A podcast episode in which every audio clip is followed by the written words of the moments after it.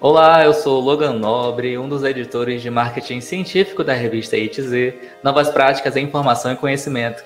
Começa agora mais um episódio do podcast Revista ITZ, uma ação do projeto de extensão Ciência Aberta e a Gestão da Informação Científica da Universidade Federal do Paraná, a UFPR. No episódio de hoje está comigo eu, Berchaya Cote Silva, que é mestre em Sistemas de Informação e Gestão do Conhecimento pela Universidade FUMEC. Ele é autor de um artigo sobre blockchain no setor público, veiculado na revista ITZ, e é sobre isso que nós vamos conversar agora. Elber, seja muito bem-vindo ao podcast Revista ITZ. Muito obrigado pelo convite, Logan. Elber, se apresenta aí para o nosso público saber quem você é, de onde você veio, de onde você fala hoje, o que você estudou, com que você trabalha, enfim, esse é o seu momento de brilhar. Ok, Logan. Eu hoje sou professor na, na FUMEC no Cotemig, uma universidade, uma faculdade. Trabalhei oito anos e meio no Senai também, né? fui instrutor de vários tipos de turma lá, aprendizagem, técnico, empresa, exército, um monte de coisa que a gente fez lá. Tem uma empresa, tá? Hoje tem uma empresa, já tem 10 anos e alguns meses aí a empresa, que é na área da, de, de cabeamento, redes, tecnologia de informação no, no geral. Tá? A gente mexe muito com essa parte de automação. Então é um, uma tecnologia mesmo de informação bem é, segurança, né, CFTV e tudo mais, tá? Acho que basicamente é isso, né? Aí é mais, acho que, falar um pouquinho aí do artigo, que é um assunto que eu, pelo menos, acho muito interessante, não sei como é que o pessoal tá, porque eu faço muita parte de consultoria também. Acho que blockchain é um assunto tá muito em alta, né, Ouro? Que realmente Sim. o pessoal tá gostando. Blockchain no geral. Então, assim, começou com Bitcoin, lógico, né? mas está crescendo. Tem as NFTs, que a gente nem abordou nada no, no, no, artigo, mas tem uns orientados de TCC meu agora que fizeram um trabalho bom, sabe, sobre NFT. E é um negócio que o pessoal tá igual doido, né? Se for olhar, é, é igual doido mesmo. Tem gente vendendo coisa, carro, pra você ter ideia, para entrar em jogo e tá dando dinheiro. É uma coisa impressionante. Que coisa. Então vamos começar a falar de coisa boa, vamos começar a falar do seu artigo. Quero saber de onde que surgiu a ideia de escrever um artigo sobre blockchain e linkar com o setor público, né? Mas antes de você contar isso, explica para gente, para gente que está aqui ouvindo, assistindo, para quem é da área e para quem não é, que coisa é essa chamada blockchain? Então eu comecei lá no mestrado lá na FMG, tá? Comecei com engenharia elétrica, passei para a parte de ciência de computação e lá é, é, acaba que nas federais a gente fica um pouco às vezes fechado, né, num assunto ali.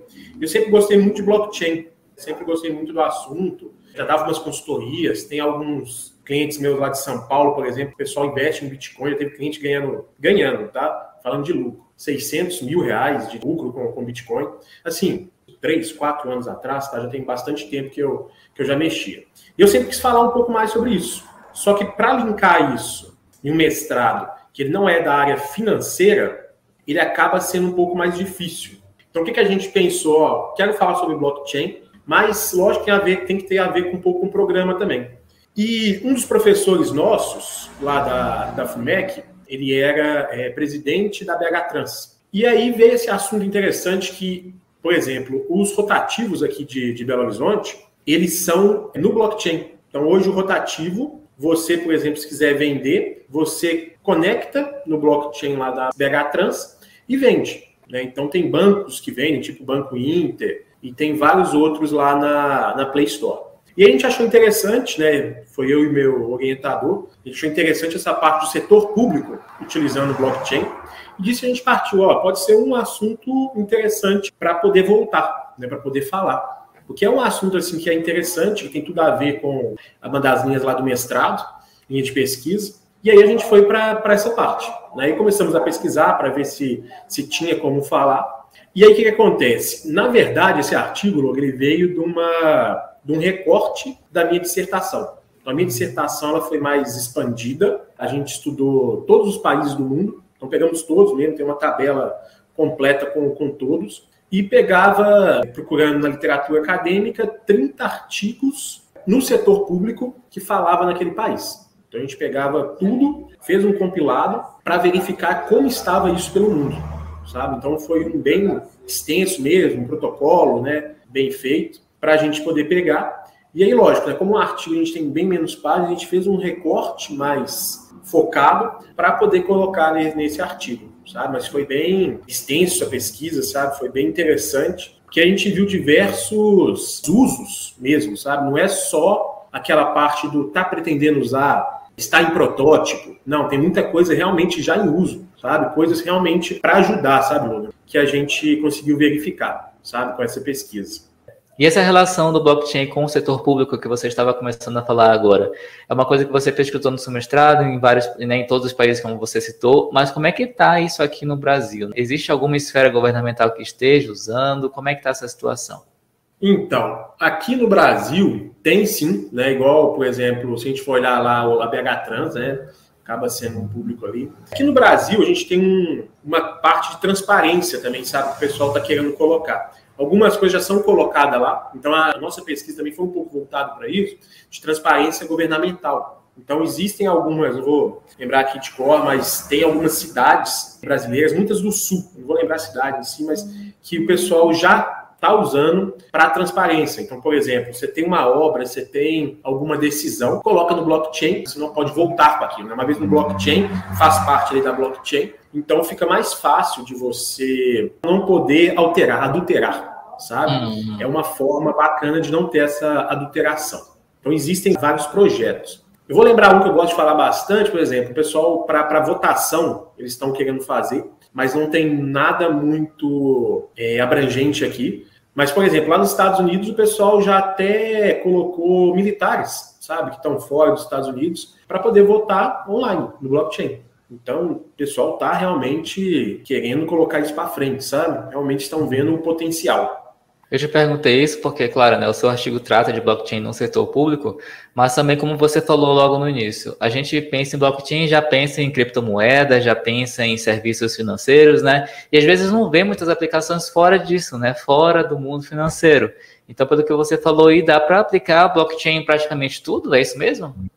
É isso mesmo. O blockchain aí, isso é legal, isso é uma dúvida recorrente, tá, Lu? É bem bacana a gente falar, porque o pessoal acha que atrela muito blockchain. A gente até começou falando um pouco sobre isso, né, NFT e assim vai, a, a partes financeiras e tudo mais.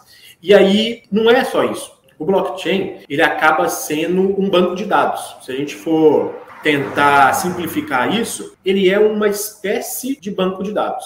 Tá? Então a gente pode falar que eu estou trocando ali um, falando a grosso modo, né? um MySQL, um Oracle ali, por um blockchain. Tá? Então essa seria a ideia. É trocar, usar ele como banco de dados. Qual que é a vantagem do blockchain sobre esses outros? É porque é, ele tem uma certa característica de ser imutável.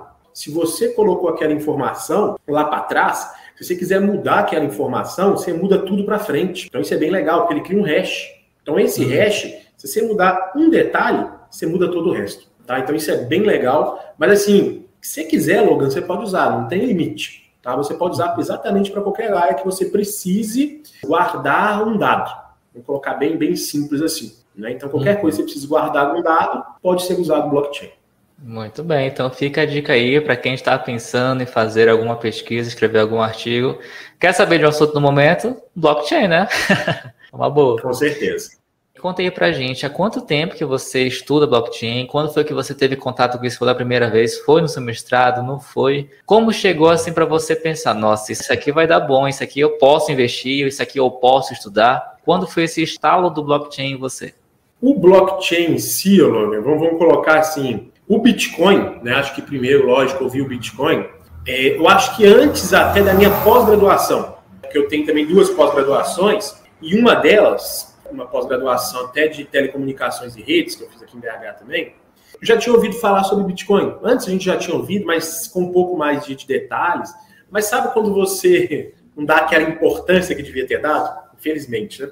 Se tivesse dado aquela importância, eu acho que estava bem melhor, viu, Logan? Porque naquela época, eu acho que, não vou colocar centavos não, mas valia alguns reais. Só para a gente ter uma noção, hoje em dia vale tá 280, se eu não me engano, 272, e porque baixou, porque chegou a 360 mil.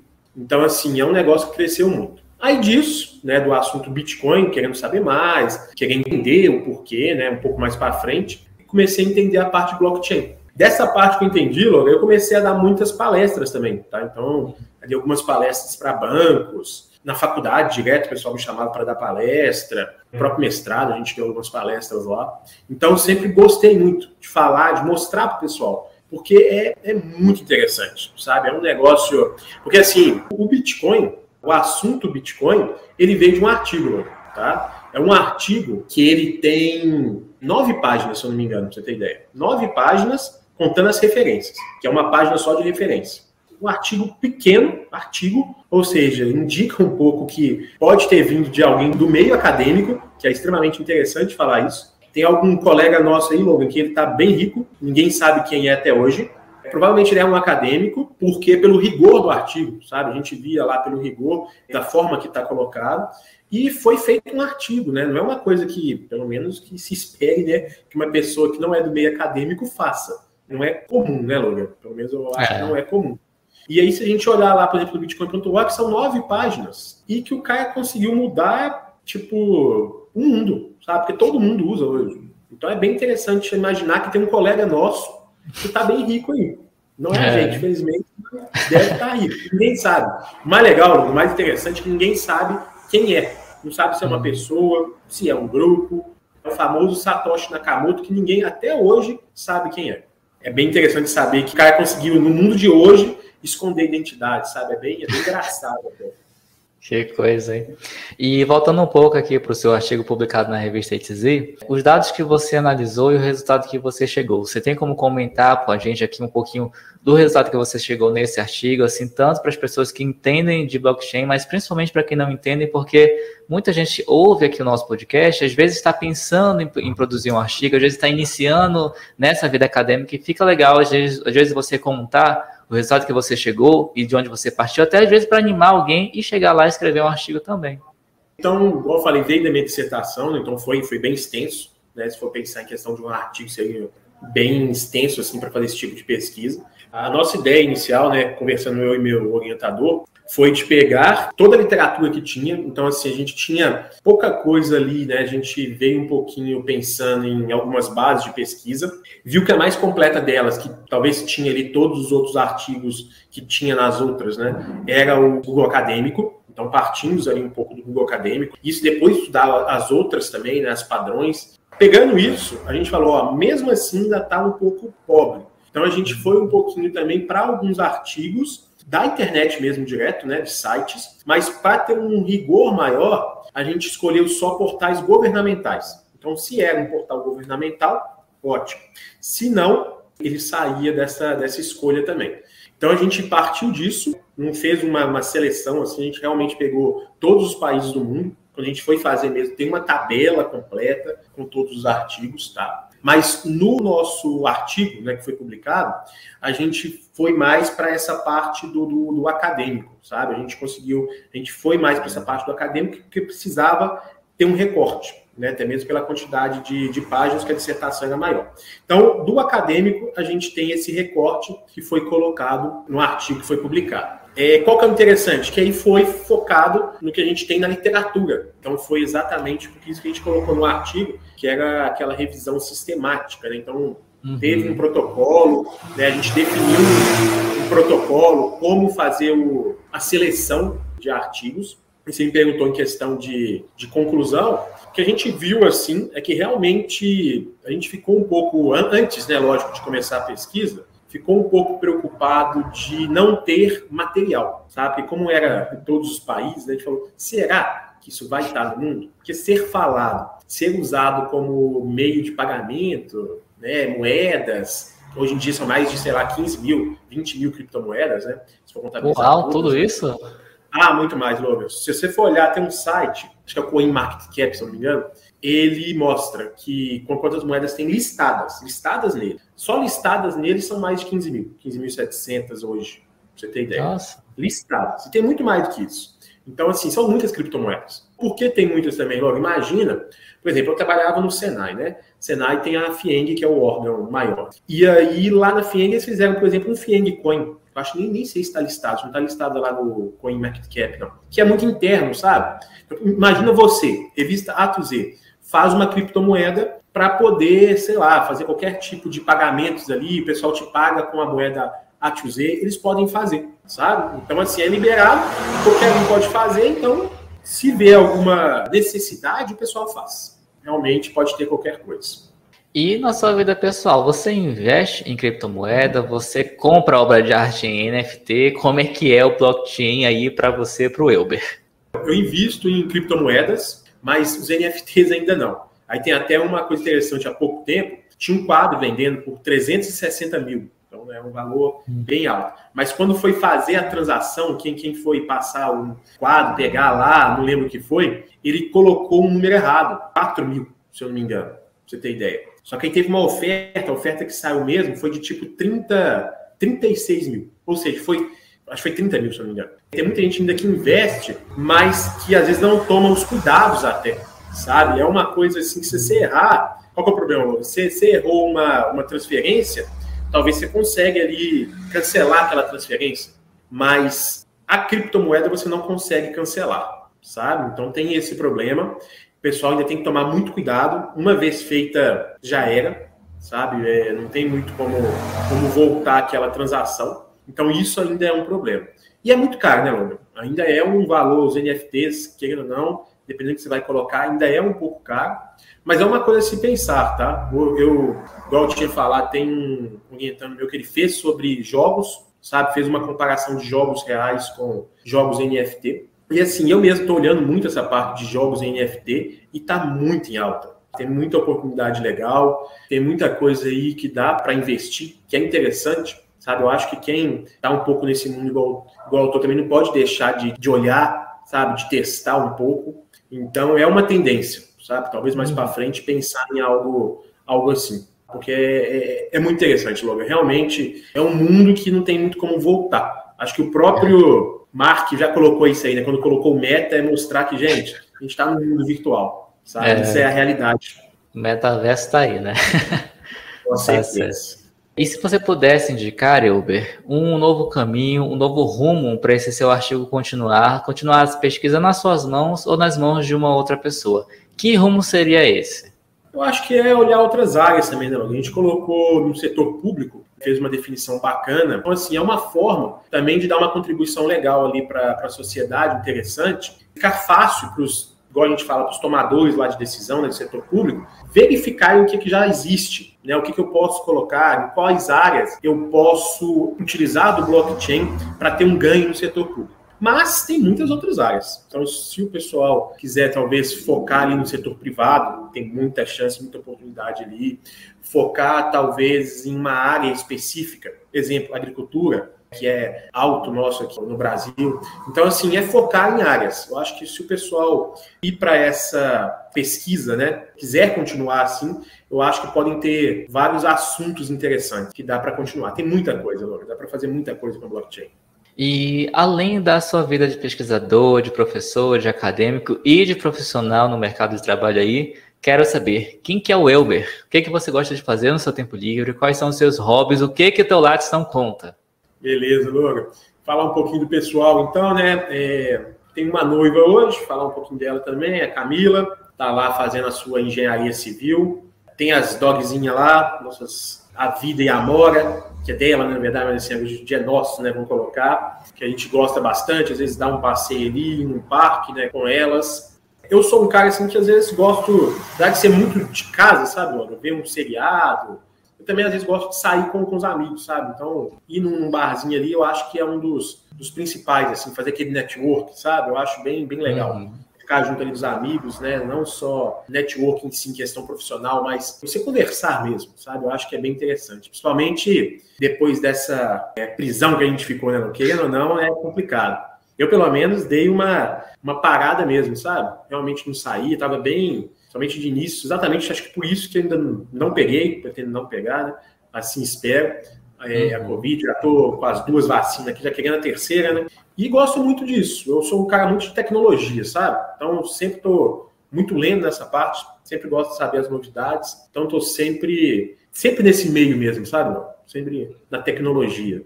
E falando em tecnologia, tu é daqueles early adopted, a tecnologia acabou de sair, tu já está comprando, já está usando, ou tu espera consolidar e vir uma versão melhor, 2.0, uma coisa melhorada para tu usar de fato? Como é que é? Ah, eu acho que é o meio termo, viu? Não é tudo, não. Não sou desses que pega tudo, não. Até mesmo porque tem muita coisa de início que não vale a pena. Mas o meu computador mesmo é Linux, só para você ter ideia. E é um Linux que ele já é antigo. Então, assim, já lançou um mais novo há muito tempo. E eu estou no antigo aqui porque ele é estável. Sabe aquele negócio que você pega de início? Então, não sou desses também que, ah, não, saiu, tem que olhar.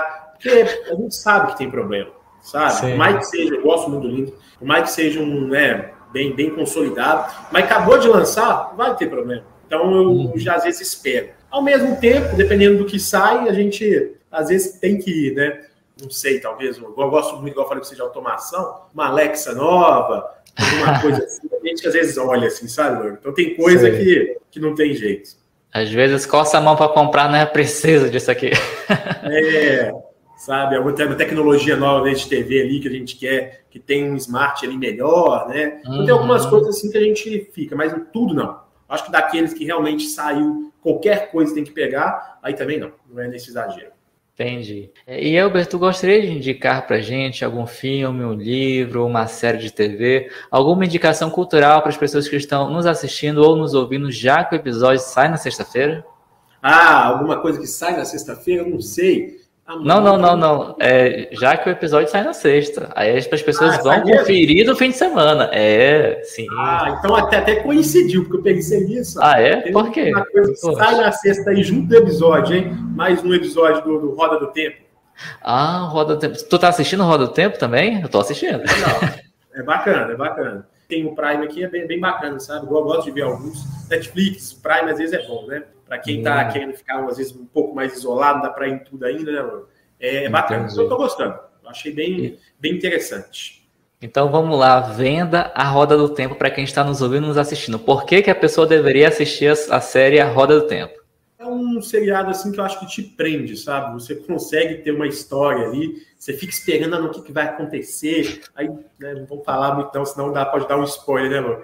Mas aí você pensa que vai ser uma coisa e é outra vai para um outro caminho. Então, assim, eu acho que é uma coisa que está que tá aprendendo, que não tem nada, talvez, apelativo, sabe? Que tem uma produção muito boa, eu acho muito bonita a parte de fotografia. Então, eu acho que é um pouco isso. Eu acho que tá bem legal, sabe? É um seriado que tá bem legal, sim. É isso. Elber, muito obrigado por ter aceito o convite e ter vindo aqui conversar conosco. Agradeço, Lona. Muito obrigado mesmo. Foi bem interessante, tá? Pessoal, quem não viu o artigo ainda, vejam o artigo fazer a propaganda do artigo também, né, Logo? Agora tem a versão em inglês também. Então, assim, quem quiser passar, às vezes, por um pesquisador, né, um colega, alguém conhecido de fora também já pode passar. Então, acho que está bem legal. E é um assunto muito, muito atual. Então, acho que vale a pena, pessoal, mesmo que não sejam da área, mas está bem escrito assim, até mesmo para quem não é fixo ali da área entender. Então, acho que vale a pena. Ok, muito obrigado. Chegamos ao final de mais um podcast Revista ETZ, uma ação do projeto de extensão Ciência Aberta e a Gestão da Informação Científica da UFPR. Na descrição estão os contatos do entrevistado e o link para você conhecer mais sobre o artigo Blockchain Setor Público, uma revisão sistemática da literatura, escrito pelo Elber, que conversou agora conosco, e pelo Rodrigo Moreno Marques, e que foi publicado na revista ETZ. Na descrição do episódio também estão os links para você encontrar a revista ETZ, um periódico científico interdisciplinar e de acesso aberto do programa de pós-graduação em Gestão da Informação da UFPR. A revista ETZ tem um site e está no Twitter, Instagram, Instagram, Facebook e nos 13 maiores agregadores de podcast do planeta. Basta procurar por Revista ETZ. Eu sou o Logan Nobre e a gente se vê no próximo episódio. Até mais! Obrigado, Logan. Aproveitando, gostaria de ser o professor Rodrigo Moreno ajudou bastante no artigo, que é o outro autor, e, sabe, foi fundamental. Então, muito obrigado, viu, Rodrigo? E até mais, pessoal.